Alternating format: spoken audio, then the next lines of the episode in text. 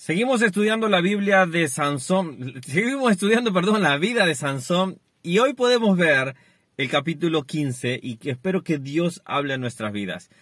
Mi nombre es Ronnie Mejía, te doy la bienvenida a mi canal. Hoy estamos en un ambiente totalmente diferente, pero espero que podamos compartir este instante y poder disfrutar esta lectura bíblica o este devocional. Sansón venía de tomar decisiones incorrectas. Dios había dicho no se casen, no se unan con personas del el enemigo, que eran las naciones que estaban alrededor, porque tenían una vida de pecado, una vida eh, pagana, una vida llena de dioses, y Dios lo había prohibido. Pero Sansón había tomado la, la decisión incorrecta. En este capítulo vemos que Sansón vuelve a querer restablecer quizás esa relación, no da más detalle la Biblia, pero dice que el padre se lo niega porque a ella la había entregado a su mejor amigo. Esto nos llama la atención, por ejemplo, de que ya eh, el padre había dado por sentado que ya Samson no iba a volver. Él se enoja mucho, se va y empieza a quemar todas las cosechas. Los filisteos se enteran y empiezan a tratar de perseguirlo. Él hace una matanza, empieza a hacer eh, justicia, vamos a decir, juicio y uno podría decir acá, hago un apartado, ¿cómo es que Dios permite esto? Bueno, hay cosas que a veces nosotros no las vamos a comprender de parte de Dios. No entendemos todas las piezas del rompecabezas que Él sí lo entiende, obviamente. Lo que sí podemos entender es dos cosas. No podemos decir Dios es el culpable de esto, porque primero, los israelitas habían cometido errores, se habían ido atrás de sus pecados, de sus pecados, perdón, y ellos habían, eh, estaban cosechando eh, estar subyagados, estar abajo de, la opresión de los filisteos. Pero los filisteos también sobrepasaban también lo que ellos eh, sobre la vida de los israelitas. Hacían cosas atroces, hacían cosas que quizás dañaban también a los israelitas y Dios iba a dar un juicio. Entonces hay que ver las dos campanas. No podemos juzgar a uno solo y decir, pobrecitos estos, pero estos también tenían una parte. Esto es un poco de, como una vez yo dije, cuando alguien, eh, Dios se utilizó a Samson, como cuando un padre de familia eh, defiende su casa. Como un padre de familia, si yo, por ejemplo, entrara un ladrón a mi casa, yo la defendería capa y espada. No me quedaría quieto, no, no, no podría solamente quedarme sentado. Eh, sería un mal padre, un mal esposo. Ahora, cuando uno mira esto, es el Espíritu de Dios llenaba a este hombre para poder hacer juicio y liberar al pueblo también de Israel. Pero son temas que debemos tocarlos muy puntuales y empezar a ver todo el panorama. Pero acá vamos a, estudiar un versículo que me llama la atención al final prácticamente. Después de todo esto, Sansón, desde haber estado peleando, mató a muchos hombres. Mira el versículo 18 y acompáñame a leerlo. Dice, y teniendo, versículo 17, y acabando de hablar, arrojó de su mano la quijada y llamó a aquel lugar Ramat Leí, que significa colina de la quijada. Versículo 18. Y teniendo gran sed, clamó luego a Jehová y dijo, Tú has dado esta gran salvación por mano de tu siervo, y moriré yo de sed y caeré en mano de los circuncisos. Entonces abrió Dios la cuenca que hay en Leí, y salió de allí agua, y él bebió, y recobró su espíritu, y se animó.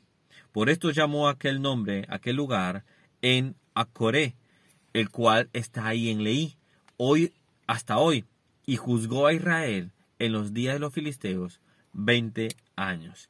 Y esa en Acoré significa la fuente del que clamó. En algunas ocasiones nos sentimos como Sansón. Hemos peleado, hemos cometido errores, hemos cometido faltas. Esas faltas nos traen nuestras propias facturas. Pero hay un instante en que Dios tiene misericordia de nosotros aún sabiendo que nosotros somos lo que hemos fallado, aún sabiendo que nosotros hemos pecado. Pero Dios tiene misericordia. Dice acá que Sansón clamó al Señor. Quizás tú ahora estás pasando algo, o lo has pasado, o estás recién empezando y diciendo, Señor, no tengo fuerzas, no sé cómo seguir adelante. Las fuerzas se me van, Señor. Ten por seguro que aun cuando tú hayas hecho el pecado más atroz, Dios puede escuchar el clamor del hombre y la mujer que piden ayuda, pero que piden con un corazón arrepentido. que dicen, Señor, no puedo más. Y dice que Dios acá escuchó el clamor de Sansón por algo tan elemental, el agua. El agua significa en la Biblia esa purificación.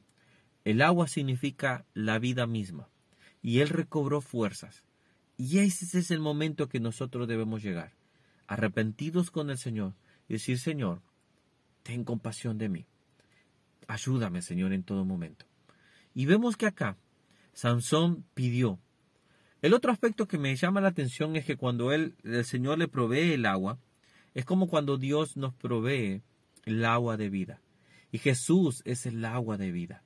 Es el que restablece nuestra vida. Es el que nos da nuevas fuerzas. Pero es el que me da mi salvación. Es el que me da aliento a mi alma. Y eso lo debemos tener bien presente. Si yo quiero restauración, si yo quiero restablecer mi fuerza, si yo quiero seguir adelante sabiendo que Dios está conmigo, lo primero que necesitas es beber del agua de vida, pero no el agua física, sino el agua que solo el Señor nos puede dar para vida eterna. Y así no volver a tener sed más. La pregunta es, ¿tú seguirás en el tipo de vida haciéndolo con tus propias fuerzas o le dirás a Dios, no puedo más, te entrego las cuerdas de mi vida. Te entrego las riendas de mi vida. Haz conmigo como tú has pensado. Sansón logró ver, aún en sus errores, aún en sus faltas, él logró ver en quién podía clamar. Me encantan los salmos que están llenos, clamaré a ti.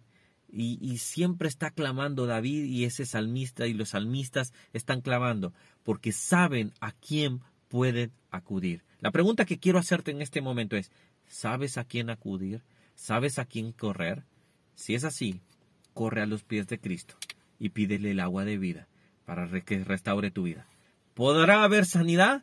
¿Podrá haber solución al problema? No lo sé cuál es el propósito de Dios, pero sí sé que puede restaurar y dar salvación a tu vida. Entonces, la pregunta es, ¿a quién correrás y a quién clamarás? Jueces nos está enseñando grandes cosas, grandes elecciones y creo que podemos aplicarlo en cada momento de nuestra vida. Podemos ver hombres que tuvieron errores, pero que aún así Dios lo usó. Que Dios te bendiga. Te dejo por acá para que te suscribas y acá para que puedas seguir viendo más devocionales. Que Dios te esté bendiciendo y nos vemos el próximo video. Chao, chao.